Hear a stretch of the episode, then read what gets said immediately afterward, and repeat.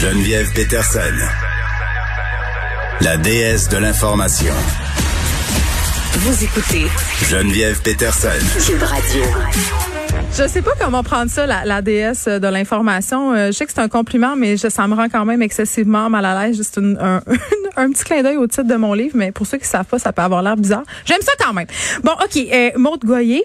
Bonjour. Bonjour. Euh, écoute, je suis très contente euh, de t'accueillir ici à l'émission. Tu as été à notre antenne toute l'été avec euh, Caroline Saint-Hilaire. Là, tu seras là chaque lundi avec moi. Euh, chronique famille, mais pas que, parce que... Pas que. non, pas Tendance, société, famille. ben oui, euh, on va parler de tout ça ensemble. Puis là, c'est drôle parce que le gros sujet du jour, évidemment, en tout cas pour moi, c'est la rentrée, la rentrée radio et la rentrée scolaire qui va arriver dans quelques semaines. Toi, tu as choisi le déni, ce qui est une position euh, totalement, euh, en tout cas, qui se tient.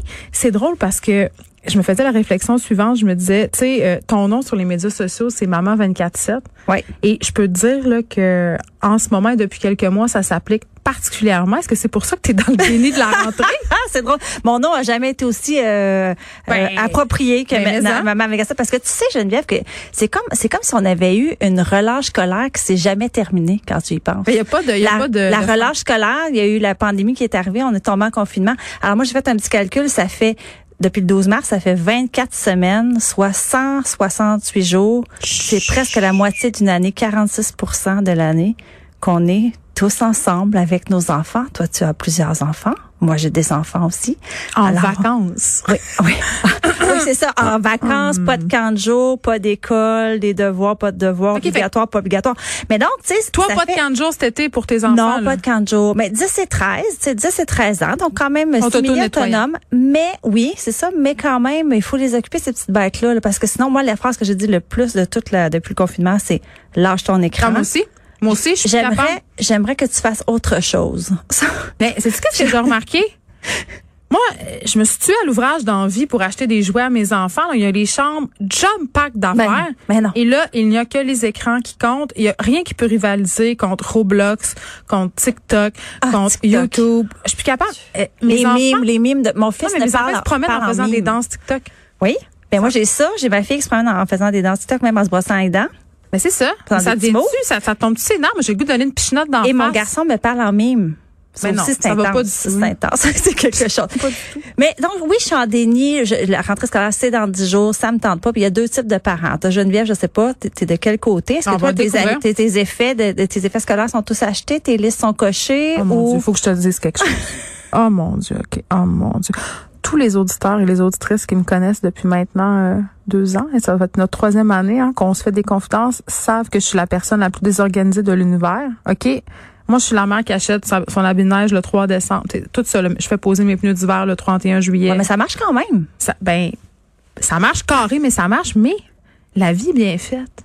J'ai engendré un être excessivement responsable et organisé qui fait des agendas, des tableaux, des Très listes. mature. Ma plus Ah, vieille, intéressant. elle a colligé tous les effets scolaires. Elle a fait une liste globale et elle m'a dit, maman, ça serait le plus beau jour de ma vie si tu m'amenais au bureau en gros qu'on règle tout ça. J'ai fait, hé là là. Mon Dieu, on peut se l'embaucher.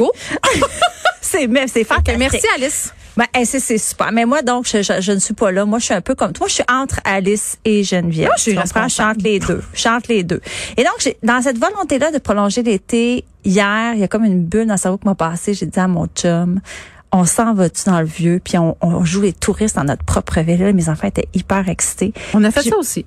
Oui, hein? Ben, moi, je l'ai pas fait tant cet été. Je suis allée me promener un peu, mais je l'ai pas fait tant dans ma ville. J'avais pas osé le vieux. On l'a fait la semaine passée aussi. Tu vois, c'était nos derniers retranchements. ben, On- c'est ça, On mais on- pense pareil. Non, mais on dirait qu'on s'est dit, là, là, je l'attrape, l'été va me glisser entre les doigts, euh, la rentrée scolaire, c'est dans 10 Mm. jours, je veux faire quelque chose. Alors, on a joué les touristes et c'était formidable dans le vieux. Toi, je sais pas c'était comment quand t'es allé, mais moi, il y avait pas un chat. Il y avait vraiment pas beaucoup de C'était parfait. Je sais que pour les commerçants, c'est plate, je m'excuse. Ouais. C'est sûr que c'est, faut pas penser, faut pas penser de même pour la revitalisation de la ville, l'économie, c'est pas très bon. J'étais allée au zoo. À, à- euh, le zoo de Saint-Félicien au Saguenay. Oui. On était tout seul. On aurait dit que j'étais Céline Dion qui avait fait fermer le zoo pour visiter avec René. Charles. C'était incroyable. Mais Toutes les attractions, c'est les gens sont bien moins jump pack. Tu te piles moins. Nous, on est allé à voile en voile, c'est extraordinaire. là. Ben, Dans le vieux port, on a pu faire absolument tous les parcours sans attendre. Mon égoïste Hein? Mon Ouais, égoïsme nous, on est.